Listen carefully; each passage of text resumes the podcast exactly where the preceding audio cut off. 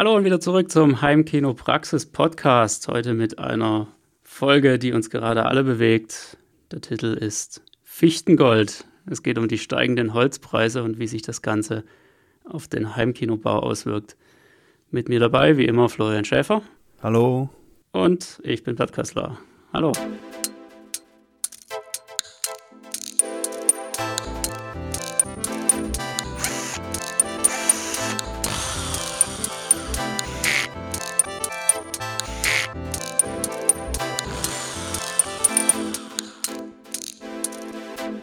Heimkinopraxis Podcast.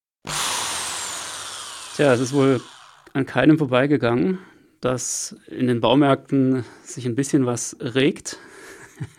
es ist alles wieder offen, man kann wieder loslaufen und äh, Zeug kaufen. Und das Erste, was wir festgestellt haben, ist, dass Holz nicht mehr das gleiche kostet wie noch vor einem Jahr, sondern es ist, weißt du es gerade, wie viel ist es teurer geworden?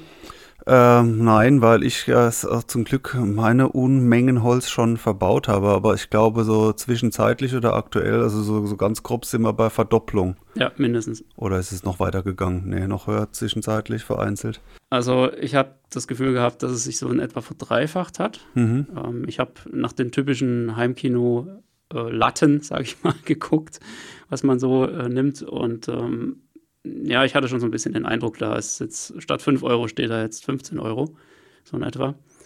Und ähm, naja, es ist wohl ein bisschen schwankend und interessanterweise trifft es aber auch auf so Sachen wie OSB zu.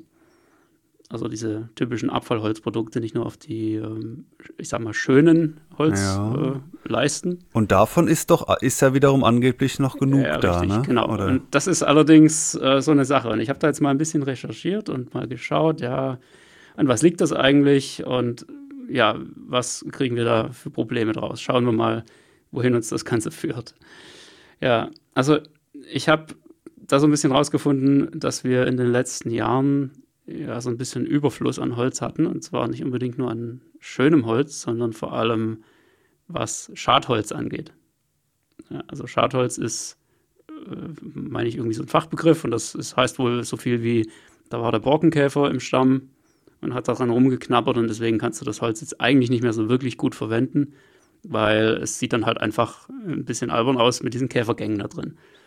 So, und was wird mit Schadholz gemacht? Das Zeug wird irgendwie geschreddert und äh, kommt irgendwie Leim mit rein und wird zusammengepresst und dann hast du im Prinzip so Sachen wie zum Beispiel OSB-Platten, also das, was ähm, dabei rauskommt, wenn man relativ grobe Holzsplitter auf die Art behandelt.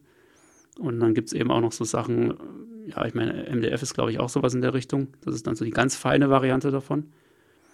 Wo du so im Prinzip nur so fast schon Holzstaub hast und Sägemehl, Sägemehl ja. und noch kleineres Zeug. Da gibt es ja die, die unterschiedlichsten Sachen dazwischen. Es gibt auch diese typischen Möbelbauplatten, ähm, wo du so einseitig dann so eine weiße Beschichtung hast, äh, die schön aussieht. Und ja, so die Spanplatten in verschiedenen Qualitäten. Genau, innen ja. drin ist dann nur so ein, so ein Geschnipsel eigentlich. Und ja, das ist also. Pellets müsste doch auch noch sowas sein und natürlich Brennholz. Ja, das geht natürlich auch in die Richtung, genau. Wobei Brennholz, da muss ich auch sagen, da hatte ich jetzt am Wochenende schon ein ganz schlechtes Gewissen, als ich hier den, die Feuerschale im Garten angeschmissen habe. und dachte mir so, wie kannst du nur? Das Holz ist so teuer und da wirfst du jetzt Holz da rein und verbrennst das. Aber. Echte intakte Dachlatten. Ja, richtig. Nein, Quatsch, das war natürlich auch noch so Abfallzeug aus dem Garten und so. Aber. So mit, mit Dicklack ja, drauf. Richtig. da, da, denkt man dann schon drüber nach, ähm, was man da eigentlich tut, aber gut. Und naja, es ist halt wohl einer von, von mehreren Gründen, warum die Holzpreise gerade so steigen, ist wohl tatsächlich, ähm, dass wir ein relativ nasses Frühjahr hatten. Ich glaube, jeder konnte es nachvollziehen. Und äh, nasses Frühjahr heißt auch so viel wie, das findet jetzt der Borkenkäfer nicht so gut. Und äh, aus diesem Grund ja. gibt es zurzeit halt relativ wenig Schadholz. Insofern ist die Nachfrage danach ziemlich groß, weil ja Schadholz insofern auch ein sehr günstiger Werkstoff ist. Ja, weil, also es gibt natürlich auch für günstige Sachen Nachfragen, das ist irgendwie auch logisch. Überall da, wo es nicht schön aussehen muss, nimmt man das halt. Ich sage jetzt nur, Ikea-Möbel, darf man das so sagen? Keine Ahnung. Wobei die sind ja aus Pappe. Ähm, ja, ja, Möbelattrappe habe ich mal als Begriff gehört. Ja, das ist auch sehr schön, genau. ja, also da haben wir auf jeden Fall einen ganz großen Grund dafür, warum wir gerade hier so ein bisschen ja, so ein Preisproblem bei Holz haben und vor allem auch, warum sich das eben auch gerade in den Bereich OSB und äh, sonstige ähm, Materialien auswirkt, wo es jetzt wirklich nicht darauf ankommt, dass man eine möglichst schöne Holzmaserung und möglichst gerade Latten und sowas hat.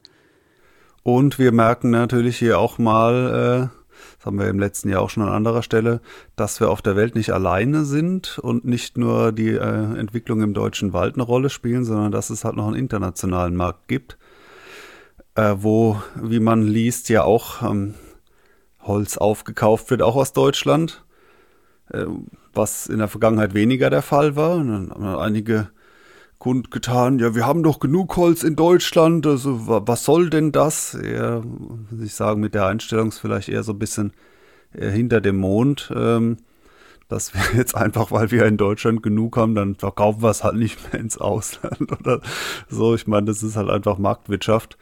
Äh, und normalerweise sitzen wir bei sowas auch eher am längeren Hebel, also aus anderen, ja, quasi ärmeren Ländern, die die Rohstoffe so ein bisschen abtransportieren und es doch ein sehr seltsames, ungewohntes Gefühl ist, wenn man auf einmal so liest, ja, bei uns wird es so teuer, weil die aus dem Ausland die deutschen Rohstoffe abtransportieren. Es fühlt sich irgendwie scheiße an, muss ich schon sagen. Ne? Ja, und andere sagen dann wieder, ja, aber wir importieren doch das meiste sowieso irgendwie aus Asien, äh, da von, von Russland oben runter oder was weiß ich. Also da gibt es wohl auch ähm, gewisse Lieferketten, äh, die natürlich verständlicherweise auch etwas unlogisch erscheinen. Auf der einen Seite kauft man zu, auf der anderen Seite verkauft man auch wieder. Und da muss man aber auch sagen, es ist nicht alles so einfach. Wenn man jetzt natürlich hier im Baumarkt steht und sich die Preisschilder anguckt, dann möchte man natürlich schon im ersten Moment heulen und im nächsten Moment möchte man sich aufregen. Aber es ist halt nicht alles so einfach oder, oder damit getan, jetzt zu sagen, ja, wir stoppen jetzt den Export. Ja, weil das geht nicht ja, so. Es ist ja auch vollkommen weltfremd. Ja, ja. absolut. Weil ähm, es ist halt so, dass diese, dass da natürlich Verträge geschlossen wurden in den letzten Jahren, als wir einen Holzüberschuss hatten. Und diese Verträge gelten halt nicht nur für ein Jahr, sondern halt auch mehrere Jahre und, und auch jetzt noch. Und die müssen natürlich irgendwo auch erfüllt werden. Das heißt, man kann nicht einfach mal so sagen, ja, nee, USA äh, brauchen wir gerade selber, äh, könnt ihr jetzt gerade mal nicht kriegen. Ja, das geht halt nicht. Und ja, von daher ist das. Und wir können das ja schon noch bekommen, dieses Holz. Es ist halt teuer geworden durch die Nachfrage.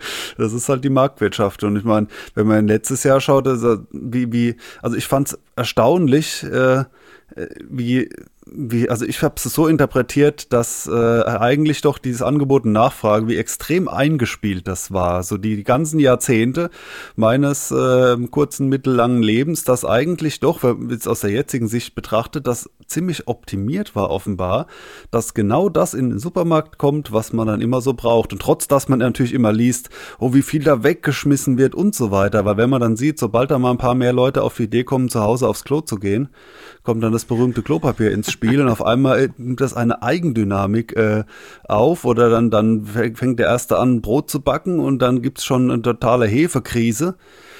Äh, und äh, solche Sachen. Und ich finde, da merkt man auch, ja klar, dieses, da gab es noch das, das berühmte, äh, wie heißt äh, die Deepwater, nee, Horizon, nein, oh Quatsch, dieses Schiff da, äh, Sea, sea, sea Master, nee, wie ist das? Also das umgekippte.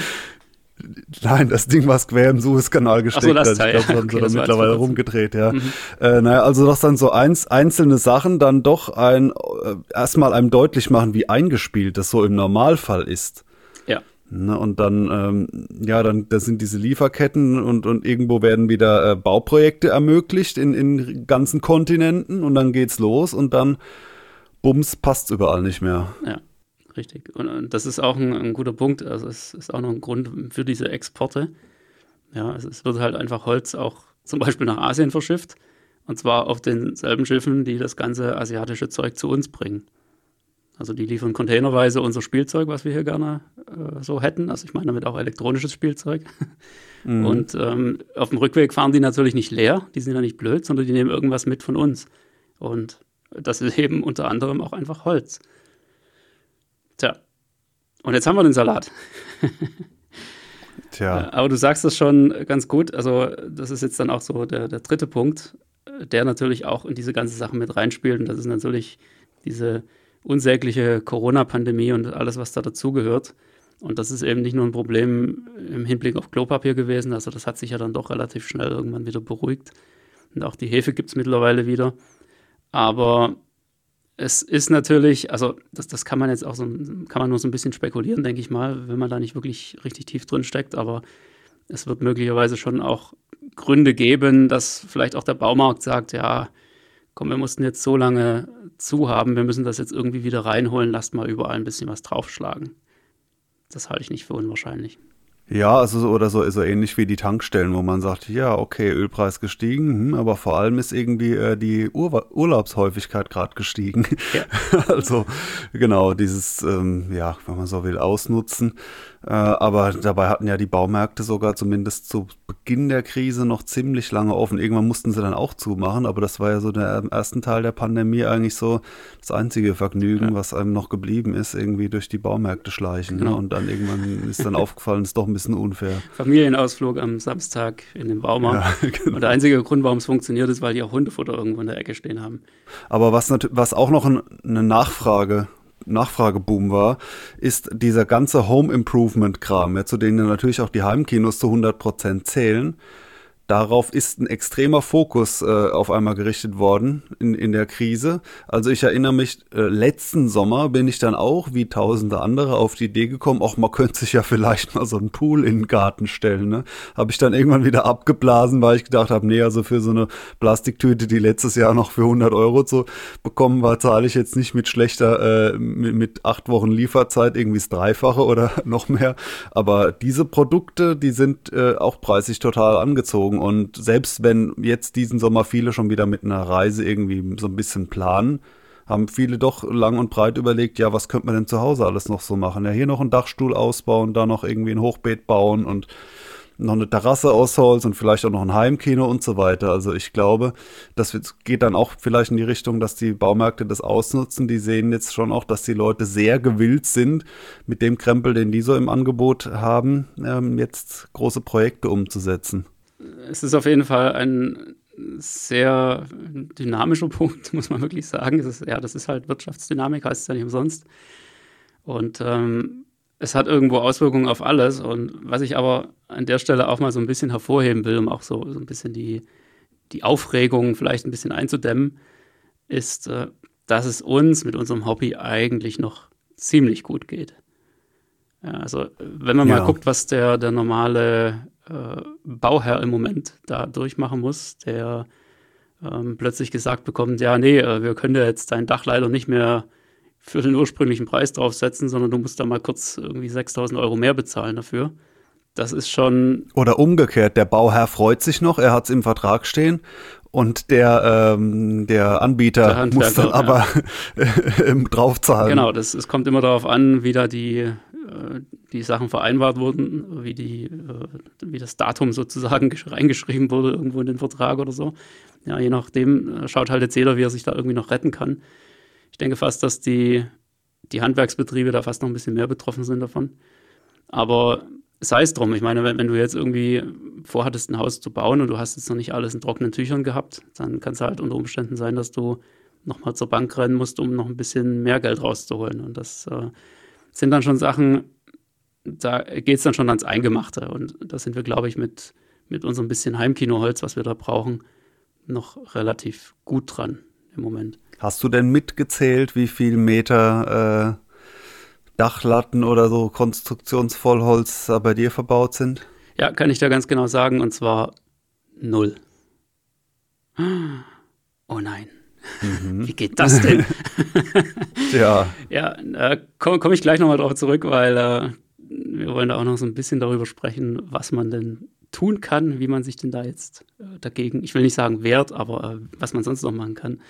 Aber du hast doch auch so diverse Holzrahmen bespannt und so ja, weiter. Ja, ein paar also Holzrahmen also. habe ich gemacht, genau, das ist richtig. Aber ich. Also die Zahl habe ich jetzt leider nicht mehr parat, auch wenn sie natürlich jetzt umso imposanter wäre an Betracht dieser gigantischen Preise.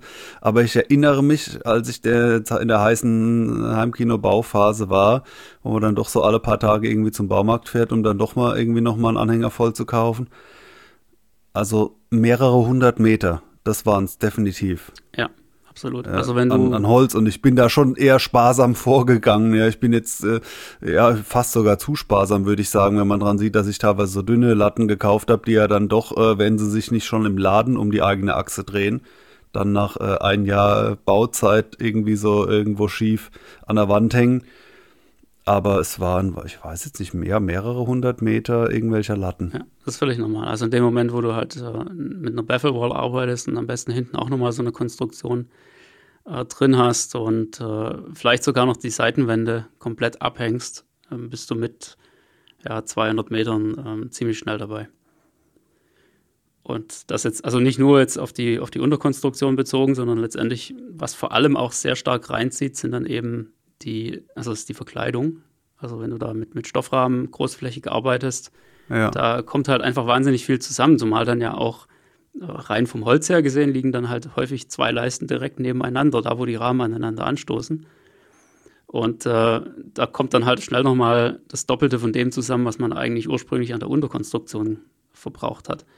Nur dass es eben für die Rahmen natürlich wesentlich dünneres Holz ist und von daher ja schon mal ein bisschen günstiger ist. Aber ja, sei es wie es sei, also je nachdem, was man da macht, kommt man da schon auf ja, einige Meter, die man da kaufen muss. Ganz klar. Ja, was hast du da für einen Trick angewendet? Ja, gar keinen. Wenn du also sagst, du hast hab, eigentlich fast keinen Stuff Das ist ganz verbaut. einfach. Ich hatte ja damals, ähm, habe ich mich ja für handwerklich absolut unbegabt gehalten. Was natürlich nicht stimmte. Also ich konnte durchaus eine, eine Bohrmaschine und einen Akkuschrauber bedienen, das war nicht das Thema.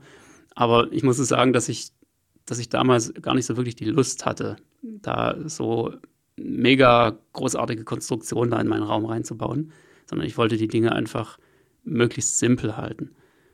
Und ähm, habe mich unter anderem halt deshalb auch dazu entschlossen, mir zwar Bassfallen in die Ecken zu stellen, aber die halt einfach mit einem Vorhang abzuhängen.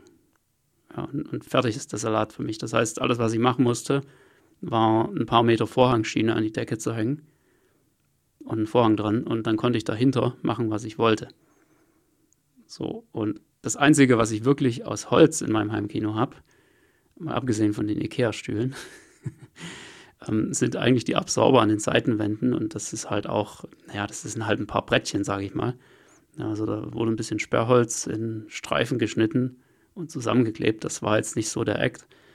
Also wenn da vielleicht eine so eine große Sperrholzplatte, wie man sie im Baumarkt rumstehen sieht, verbraucht wurde dafür, dann war es wahrscheinlich schon viel.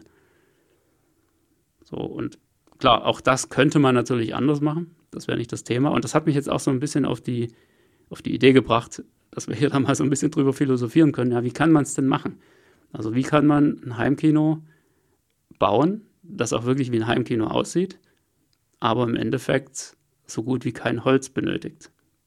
Wenn das jetzt unser großes Problemmaterial ist. Ja, das eine Schema hast du äh, schon genannt und da fällt mir ein Heimkino-Stil ein, also dieser Vorhang-Look. Also äh, ringsrum, ich fand den auch eine Zeit lang irgendwie voll cool. Man kann da sagen, wenn man es oft gesehen hat, ist es irgendwie auch ein bisschen langweilig. Aber so spart man sich natürlich viel Bauerei. Man macht äh, seine Lautsprecher, seine ganzen Absorbermaterialien, die bringt man irgendwie an die Wand, kann porthässlich sein und hängt dann ringsrum Akustikstoff, wobei der alleine war schon auch äh, so teuer ist, dass damit Sparen mit Sicherheit auch nicht mehr so viel los ist. Aber ist auch ein äh, einfaches Schema, was zu einem sehr aufgeräumten Look führt. Absolut, ja. Also ich empfehle das immer sehr gerne, gerade im Bereich von Mietwohnungen. Wenn man vielleicht sogar in einem gemieteten Haus oder einer gemieteten Wohnung einen Keller dazu hat und man will den halt als Heimkino nutzen, aber möchte es tunlichst vermeiden, da hunderte von Löchern in die Wände zu bohren, weil das ist halt mit Bohren in der Mietwohnung ist immer so eine Sache. Die musst halt irgendwann alle wieder zumachen, zwangsläufig. Und da ist natürlich so ein, so ein Vorhang, ich, ich sag mal rundum, so salopp, äh, schon eine super gute Lösung. Ja, es geht relativ schnell. Es macht nicht allzu viel kaputt, wenn man die Aufhängung, sagen wir mal, mit wenigen Löchern auf die Reihe kriegt. Und man bekommt natürlich sehr, sehr schnell und mit relativ wenig Aufwand so einen Raum tatsächlich zu einem ja, zu einem Raum mit Kino-Feeling. Und hinten dran ist es sehr reversibel. Also das ist auch schön, wenn man jetzt nicht so perfekt ist mit der Lautsprecherpositionierung und vielleicht hier mal ein Diffuseurchen oder sowas ausprobieren möchte, dann macht man einfach einen Vorhang auf, stellt das dann so um, macht den Vorhang wieder zu. Richtig, genau. Also man kann da auch relativ leicht an den Akustikmaßnahmen nachträglich noch was verändern.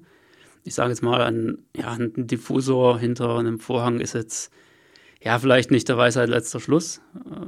Müsste schalltransparent sein, aber das geht. Also habe ich bei mir auch teilweise ja. unter, hinter so einem Stoff. Aber das, das muss es dann sowieso schon mal sein, wenn da auch die Lautsprecher dahinter sein, also dann kann man nicht mehr mit Molton Richtig, anfangen.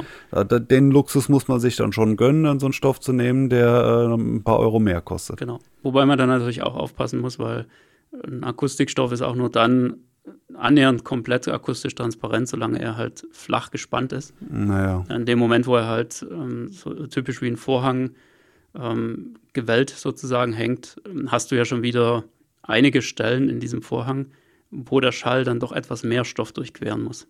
Ja, ja. Nee, bei mir ist ja also diese Spannoptik, dann, dann ist natürlich nur eine da. Ja, ja, richtig, genau. Und, aber ich sag mal, für einen, für einen Diffusor müsste das schon in der Regel noch passen. Also da sehe ich jetzt nicht so das Problem. Aber es stimmt natürlich grundsätzlich. Also du kannst deine Akustikmaßnahmen, egal wie hässlich die sind, ganz gemütlich hinter den Vorhang packen und worauf man aber letztendlich natürlich schon achten muss, ist trotzdem, dass der Vorhang nicht irgendwie durchsichtig ist. Weil akustisch transparenter Stoff ist nun mal nicht wirklich blickdicht in der Regel, sondern in irgendeiner Weise so ein bisschen durchsichtig. Und wenn jetzt das Licht blöd fällt oder die Beleuchtung eben wirklich auf den Vorhang geht, dann kann das schon durchaus sein, dass man dann die Akustikelemente dahinter sieht. Also von daher sollte man schon ein bisschen aufpassen, dass es dann vielleicht doch alles eher so in Schwarztönen gehalten ist ja. Und äh, nicht jetzt gerade die, die Steinwolle da einfach offen hinhängen. Ja, was, was könnte man sonst noch machen? Also wie kann man ein Heimkino bauen, ohne allzu viel Holz zu verwenden? Es gibt ja auch so Themenheimkinos, finde ich auch besonders cool, außer dass man sich natürlich sehr überlegen muss, inwiefern man sich daran ziemlich schnell satt sieht. Also so als, als Besucher super cool, hat man es mal gesehen, aber für sich selbst muss man es natürlich wissen, ob man da so krass in eine Richtung geht. Aber ich denke da gerade an Mad Max zum Beispiel. also man könnte sich mal mehr so Richtung, äh, keine Ahnung, Schrottplatz, äh, sonstige Resterampe da äh, in sehen und halt wirklich so die ultimative äh, Endzeit-Recycling äh, dahin packen. Und bei Mad Max wäre ja auch dunkel ähm, eine Option. Also, dass das dann kein, kein heller Raum wird automatisch. Genau, der, der berüchtigte Rostlook, das ist natürlich auch so eine Sache. ähm, auch gar nicht mal so einfach hinzukriegen. Also, da gibt es ja irgendwelche Panschereien mit Farbe und was weiß ich was alles, wo du alles so ein bisschen aussehen lassen kannst, als wäre es verrostet. Oder du nimmst natürlich wirklich verrostete Sachen, wobei das ist jetzt vielleicht nicht so cool. Keine Ahnung. Also möchte ich jetzt nicht in meinem Kino haben.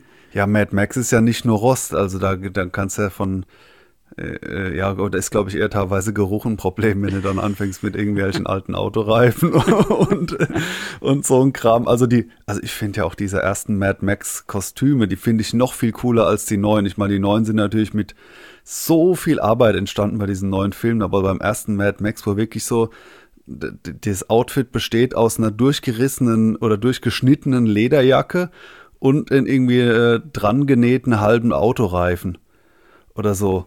Das ist ja wirklich super grob aus Resten so zusammengedübelt und wirkt natürlich dadurch umso mehr so richtig wild. Aber ich glaube, das haben die auch gar nicht geplant, sondern die haben einfach so einen, so einen großen Haufen mit Schrott genommen und mal geguckt, was sie daraus machen können das Budget war natürlich Welten kleiner. Das, das, war, das ist überhaupt der, der Punkt. Und dann, wie sowas zu einem Kult werden kann und irgendwann Jahre später für ein hundertfache Budget sowas nochmal aufzulegen, ist sowieso faszinierend. Ja, absolut. Ja. Aber natürlich kann man sowas auch im Heimkino machen, klar. Warum nicht? Also ich finde es sowieso immer sehr spannend, wenn da auch Leute einfach, ähm, ich sag mal, handwerkliche Fähigkeiten oder ähm, Zugriff auf bestimmte Materialien haben und die dann eben mit in ihr Heimkino einbringen und da einfach sowas ganz Spezielles daraus machen. Das ist auf jeden Fall eine schöne Sache. Sollte man sich überlegen, ob man da irgendwie was kann, ob man da vielleicht auch zwei Hobbys miteinander verbinden kann. Ja, warum nicht? Ja, man könnte natürlich auch das andere Extrem gehen oder wenn man jetzt auch schon das Holz hat und das dann so richtig dekadent zur Schau stellen. So, hier, guck da, drei Latten nebeneinander. Ja. genau, guck mal. Einfach so. Wie reich ich bin. weil ich kann. Und da hinten, ach, weißt du was, bedien dich, Klopapier. ja, genau. kannst du mitnehmen. Ja, kannst du machen. Steht noch der Kinoname drauf. Ist, ist ein interessanter Punkt. Also, wenn du das so sagst, ich hatte da auch schon durchaus einige Projekte, die jetzt nicht mit dem kahlen Raum angefangen haben, sondern wo noch irgendwas drin war in dem Raum. Und sei es jetzt auch nur so eine typische 80er Jahre Holzdecke. Da kann man sich jetzt natürlich auch fragen, wenn vielleicht diese Holzdecke sowieso Nut und Feder ist, oder was meinst du? Ja, ja, genau, diese, diese mhm. Nut-Feder-Dinger ja, da. Klick. Mhm. Ähm, kann man das nicht vielleicht irgendwie wiederverwenden? Ich meine, wenn du jetzt drei von diesen Dingern äh, so übereinander spackst, dann hast du im Prinzip auch eine, eine stabile Holzlatte. Also ich habe in meinem Heimkino gibt es sowieso extrem viel Resteverwertung. Ich habe zwar immer noch äh, x Dachlatten da noch kaufen müssen. Aber so Nut- und Federplatten, noch ein Balken, der eigentlich einen halben Zentimeter zu dick war und so weiter. Ich, also ich habe echt alles verbaut. Nut und Feder schön aussehen lassen, ja. Ja, ja das eher nicht, ja, das wird schwierig. Ne? Also, selbst wenn man es streicht, du hast halt immer noch diese altbackene Struktur mit diesen Rillen da drin. Aber ja, ich sag mal, wenn man es wiederverwenden kann an Stellen, wo man es nicht sieht, dann warum nicht? Ja, also wenn irgendwas noch da ist, dann kann man es ja verbauen. Spricht da nichts dagegen. Ja, so ist das. Äh, wir schauen mal, was so noch passieren wird. Ich denke, was nicht ganz unwichtig ist, es kommt jetzt ein bisschen darauf an, wie es weitergeht. Also entweder beruhigt sich das Ganze wieder. Das kann natürlich sein. Ich weiß nicht, hast du schon irgendwelche Anzeichen erkennen können? Ja, ich habe jetzt vor der Aufnahme heute mal so kurz äh, gegoogelt zum neuesten Stand. Und da sind zumindest so Artikel, die das suggerieren, aus irgendwie Meldungen aus USA, dass da irgendwie die Nachfrage schon wieder am äh, Abflauen wäre, Bau, äh, von, von der Bauverwendung für, für dieses Zeug. Ja, also wir sind ja jetzt immer nicht so ganz tagesaktuell unterwegs mit unserer Podcast-Aufnahme, also gut möglich, dass äh, zum Zeitpunkt des Erscheinen dieses Podcasts äh, die Lage schon wieder entspannt ist. Zumindest der Trend in die Richtung zeigt. Dass schon wieder alle Holzpreise normal sind. Glaube ich jetzt nicht. Aber ja, könnte durchaus sein. Also, dass es auch ganz schnell wieder runtergeht. Kann aber auch sein, es bleibt noch eine Weile so. Oder das Ganze schwankt einfach die ganze Zeit hin und her. Und man macht das ein bisschen wie am Aktienmarkt und wartet dann auf diesen einen Moment im Monat, wo das Holz gerade mal kurz billig ist und, und holt sich dann seine Ladung. Kann schon sein. Äh, ich habe da jetzt schon die verschiedensten Sachen einfach erlebt, auch Vorratskäufe und was weiß ich nicht alles. Aber ich denke, ganz interessant, einfach für alle, die jetzt zuhören, die jetzt so ein bisschen, ja, vielleicht Angst haben, ob sie ihr Heimkino noch umsetzen können. Ähm, denkt ein bisschen weiter, guckt ein bisschen über den Tellerrand hinaus und überlegt euch mal, wie ihr es vielleicht sonst machen könntet. Ja, was würdet ihr tun, wenn es Holz überhaupt nicht gäbe? Wie würde man dann ein Heimkino bauen? Ja? Würde man vielleicht mit, mit Aluprofilen arbeiten? Keine Ahnung, so das übliche Zeug im Trockenbau. Ja, also für eine Decke denke ich mal auf jeden Fall machbar. Man muss halt irgendwie schauen, wie man die Verkleidung dann hinbringt. Ist ja jetzt nicht wie bei, bei Rigips, wo du das Zeug einfach mal kurz draufspackst, sondern da muss man schon schauen, ja, dass man es äh, möglichst abnehmbar macht. Also alles nochmal runterreißen kann sozusagen, ohne jetzt alles kaputt zu machen. Also was ich nicht empfehlen kann, ist jetzt äh, zu den allerdünnsten Latten äh, zu greifen, weil das habe ich teilweise gemacht. Und äh, dieses Fichte-Tanne-Zeug ist einfach dermaßen ein Schrott. Also äh, dann natürlich wählt schon jeder extra die Latten, die, die wenigstens im Baumarkt sich nicht einmal um die eigene Achse drehen und oder krumm und schief sind. Aber das ist halt, die sind ja noch, noch teilweise noch feucht, wenn sie da im Laden stehen. Und ja. das ist einfach auf Dauer keine Freude, wenn so ein, so ein bespannter Stoffrahmen sich halt irgendwie äh, in alle Richtungen verwindet. Ja, ich habe es bei meinem Deckensegel auch gemerkt, da gibt es auch so die eine oder andere Stelle, die Opfer vom Naturholz geworden ist, also würde ich so auch nicht mehr machen. Ich würde es auf jeden Fall aus MDF oder was ähnlichem bauen beim nächsten Mal. Aber das ist halt auch ja, preislich jetzt nicht unbedingt eine Alternative. Also nicht für jeden. Was ich ja immer gut finde, du sagtest äh, Aktienmarkt, da versucht man ja auch immer die, die Kunst zu schaffen, zum richtigen Zeitpunkt zu kaufen und zu verkaufen und so weiter. Äh, ist bei Projekten eigentlich immer, wenn man äh, mehrere Sachen noch so zu, zu, tun hat, also sich nicht auf so einen ganz so einen Plan einzuschießen, der wirklich so eine äh, so eine, wie sagt man da fachmännisch, so eine, so eine Reihenfolge eins nach dem anderen halt äh, nur beinhaltet, sondern wo man sagen kann, ach, okay, jetzt stelle ich mal das Thema mit den Holzrahmen zurück und mache stattdessen ein anderes Thema. Also einfach die Möglichkeit haben, so ein bisschen abzuwarten beim Equipmentkauf ist es ja auch oft sehr äh, hilfreich, auch wenn ich auf die Weise die Logitech Harmony ja verpasst habe, weil ich dachte, ich warte auf den Preis, den sie mal hatte, 100 irgendwas. Und stattdessen ist sie über, hatten wir ja schon teuer gewonnen und jetzt gar nicht mehr erhältlich. Aber dieses Abwarten, das lohnt sich natürlich ab und zu. Und ansonsten denke ich, dass egal, auch wenn der Preis jetzt doppelt dreifach ist vom Holz, dass äh, ja, das immer noch günstig ist, äh, vieles aus Holz zu bauen und sich so viel Geld an anderer Stelle tendenziell sparen lässt. Also so, so ein, zweimal mit so einem überhitzten Neukauf einen neuen Receiver gekauft und gewechselt, da ist schon ruckzuck äh, die, die ganze Summe, die man für das Holz raushaut, äh, ist schon ja, die gleiche Menge. Ja, richtig. Deshalb äh, sind die am besten dran, die in Mathe gut aufgepasst haben. Ne? Oder jetzt einfach, äh, du hast ja auch die, die Tage auf äh, Facebook angepriesen, den Sommer eher als Planungszeit zu nutzen, weil natürlich, zumindest in Europa, in USA ist das ja traditionell anders, habe ich mal gelesen, dass in Europa die Kinozeit und dann vielleicht auch die Heimkinozeit eben die Schlechtwetterzeit ist. Also dass dann die Leute sagen, so, draußen kann man nichts machen äh, es regnet und so weiter, wir gehen jetzt rein ins Kino. In den USA ist es traditionell oft so, dass die Leute bei bestem Sonnenschein sagen, so, jetzt gehen wir rein ins klimatisierte Kino. Ja, macht durchaus Sinn. Also das sind auch so ein, so ein bisschen, äh, wenn es so heiß ist, irgendwann macht es natürlich auch wieder Sinn, aber das sind auch andere Traditionen, wo noch irgendwie so ein, äh, ja, das also kulturell in Deutschland so eher so ein bisschen als Unding gilt. Also wenn ich doch so, so was weiß ich, meine Mutter im Ohr habe, bei dem schönen Wetter geht er ins Kino. das sind so, so, Sätze, die man dann eher so, so kennt. Kenne ich noch sehr gut. Es kommt vielleicht auch so ein bisschen daher, dass in Amerika eine Klimaanlage dann doch irgendwo eher fast schon ein bisschen Standard ist. Also zumindest in den äh, etwas besser betuchten Gegenden. Ähm, während bei uns ist das noch so ein bisschen so eine Randerscheinung. Also wenn hier jemand eine Klimaanlage hat, dann ist es eher halt so ein, so ein Einraum-Klimagerät, was maximal noch so ein, so ein Rohr nach draußen hat. Und äh, aber dass es jetzt irgendwie so zum Standard von einem Haus gehören würde, könnte ich jetzt im Moment noch nicht sagen. Dafür ist es bei uns, glaube ich, auch einfach insgesamt nicht heiß genug, vor allem nicht lange genug heiß. Und da hat sich das einfach noch nicht so richtig durchgesetzt. Aber auch einfach, es ist schon so ein Grundverständnis, meine ich, bei schönem Wetter, also gemeint ist Sonnenschein, geht man raus. Ja. Also hat man rauszugehen. Auf jeden Fall. Also das, das ist völlig normal. Und ähm, also ich merke das ja auch ganz, ganz deutlich schon alleine an den Besucherzahlen der Webseite. Weil die sind halt im, im, Winter einfach mal irgendwie gefühlt doppelt so hoch wie im Sommer. Ähm, weil da einfach die meisten wirklich lieber scheinbar auf ihrer Terrasse, ihrem Balkon rumliegen und äh, ja, sich äh, den, den Bauch von der Sonne bescheinen lassen oder so, ich weiß es nicht. Ähm, wobei man da wirklich sagen muss, das ist eigentlich die allerbeste Zeit für die Planung, weil du einfach ja. da Zeit hast. Du sitzt da, du kannst dich, auch wenn du den ganzen Tag im Garten gearbeitet hast, das ist ja auch so eine beliebte Ausrede. Du kannst einfach abends hinsetzen, machst dir dein Feierabendbierchen auf und holst dir ein Blatt Papier und einen Stift. Und dann geht's los. Dann, dann plant man das Ganze und kann dann ganz gemütlich, wenn wirklich dann irgendwann die, die Schlechtwetterzeit oder ja, die, die berüchtigte dunkle Jahreszeit kommt, da kannst du loslegen und hast deinen Plan fertig. Der ist äh, schon dreimal in der Schublade, hat er sich umgedreht und du hast wirklich jede Eventualität bedacht.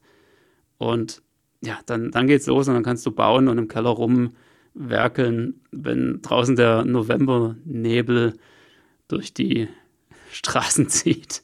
Ja, also ist eigentlich die beste Zeit dafür. Und insbesondere natürlich dieses zwischen den Jahren, wo die meisten ja äh, freiwillig oder auch nicht äh, zu Hause sind und sehen, was mache ich jetzt hier? Kann ich verreisen? Irgendwie die ganzen Freunde, die hier sitzen, auch irgendwie alle zu Hause rum oder sowas. Es ist äh, natürlich da optimal, dann jegliche freie Zeit zu sagen, oh, ich gehe mal ins, ins neue Heimkino. Äh, und das ist natürlich umso schöner, wenn es dann irgendwie so, so bezugsbereit in irgendeiner Form genau. ist. Ja. Und das wird es in der Regel nicht, indem man zwei Wochen vorher anfängt. Ja. Absolut da soll es meistens fertig sein. Also ich kann dir nicht sagen, wie oft ich den Satz schon gehört habe. Ja, Weihnachten will ich einen Film in meinem neuen Kino gucken können. Ja, und ich kann dir aber auch sagen aus der Erfahrung, dass es so in ungefähr 50 Prozent der Fälle mindestens ja. nicht hinhaut. Einfach weil zu spät mit der Planung angefangen wurde. Ja, so außer so beruflich mit Projektplanung und so würde ich jetzt dann die, die klassische Frage stellen, du hast oder sagen, ergänzen, du hast nicht die Jahreszahl genannt. ja, genau. Ja, richtig. Tja, so läuft das. Also, Leute, lasst euch nicht verrückt machen von den Holzpreisen. Ja, die sind gerade ein bisschen hoch, ist gerade ein bisschen ungünstig. Aber ich gehe jetzt mal davon aus, dass sich das irgendwann wieder beruhigen wird oder dass es eben zur Normalität wird, wie mit den Spritpreisen ja auch. Und dann schauen wir mal, wo uns das Ganze hinführt.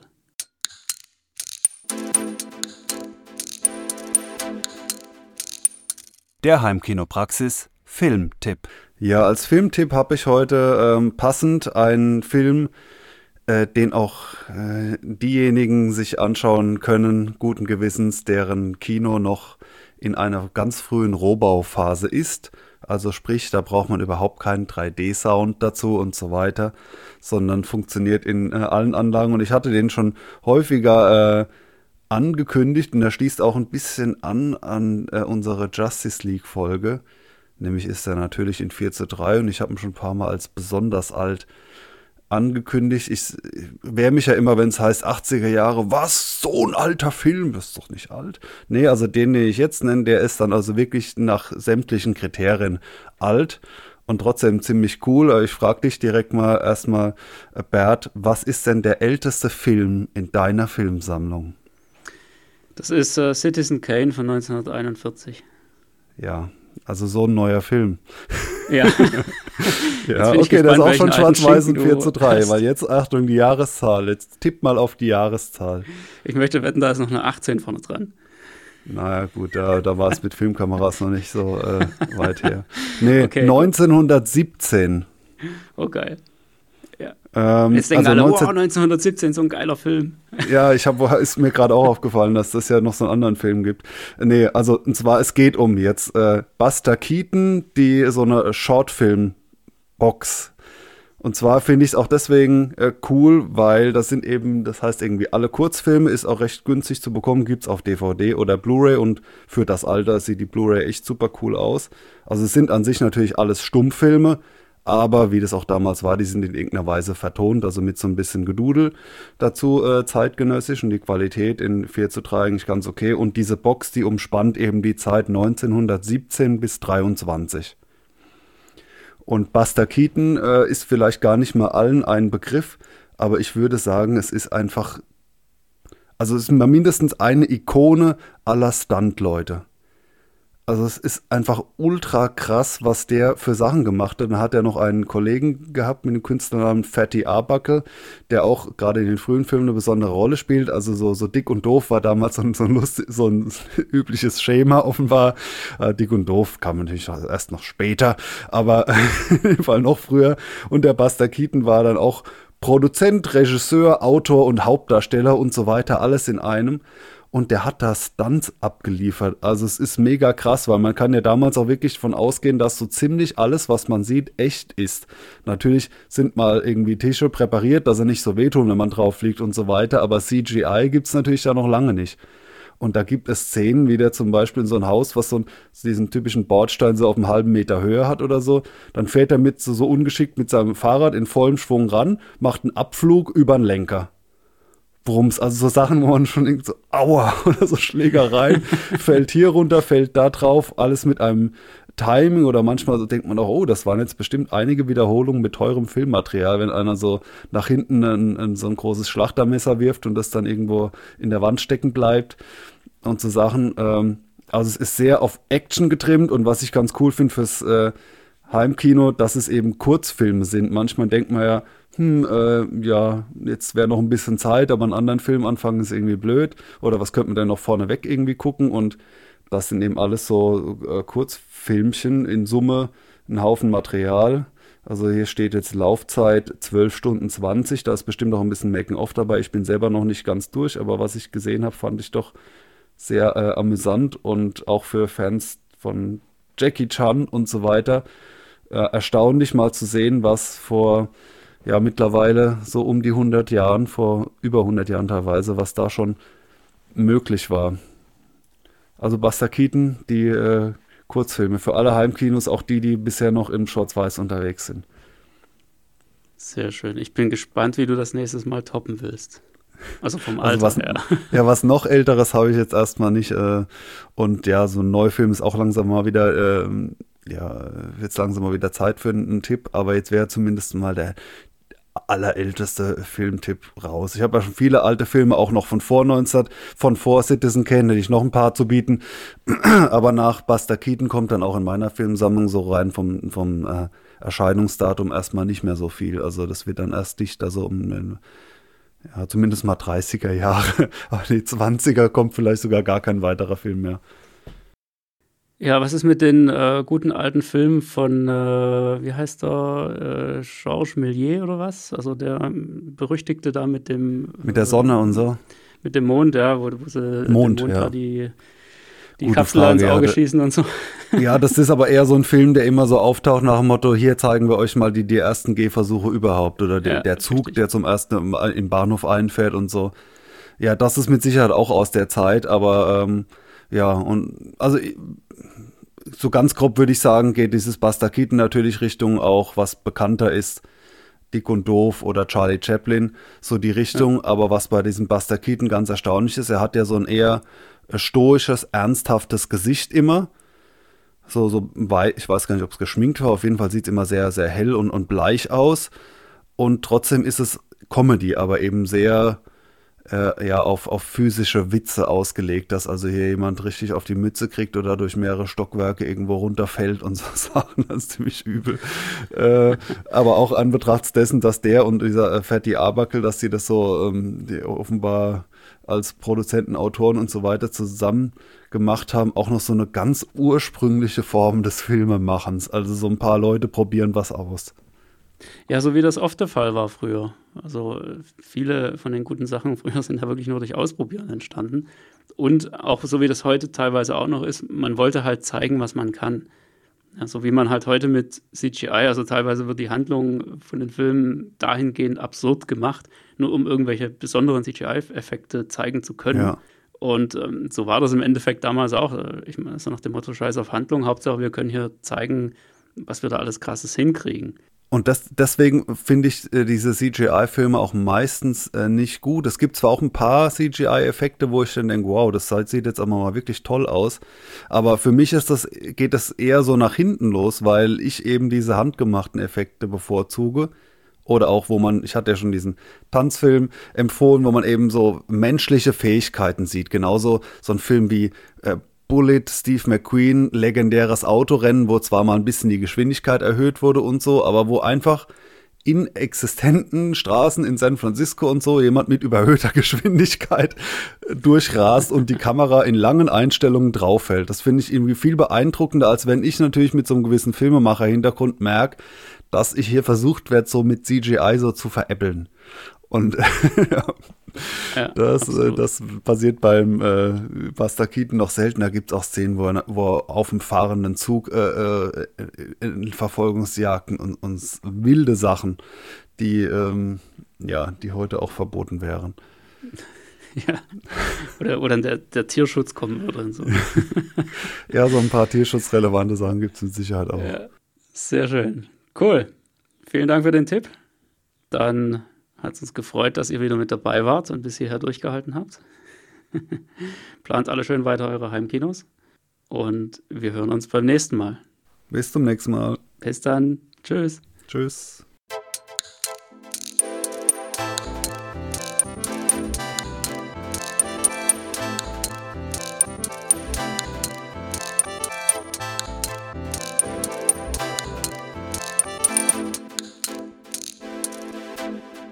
Der Heimkinopraxis Podcast. Präsentiert von www.heimkino-praxis.de. Der Seite rund ums Heimkino.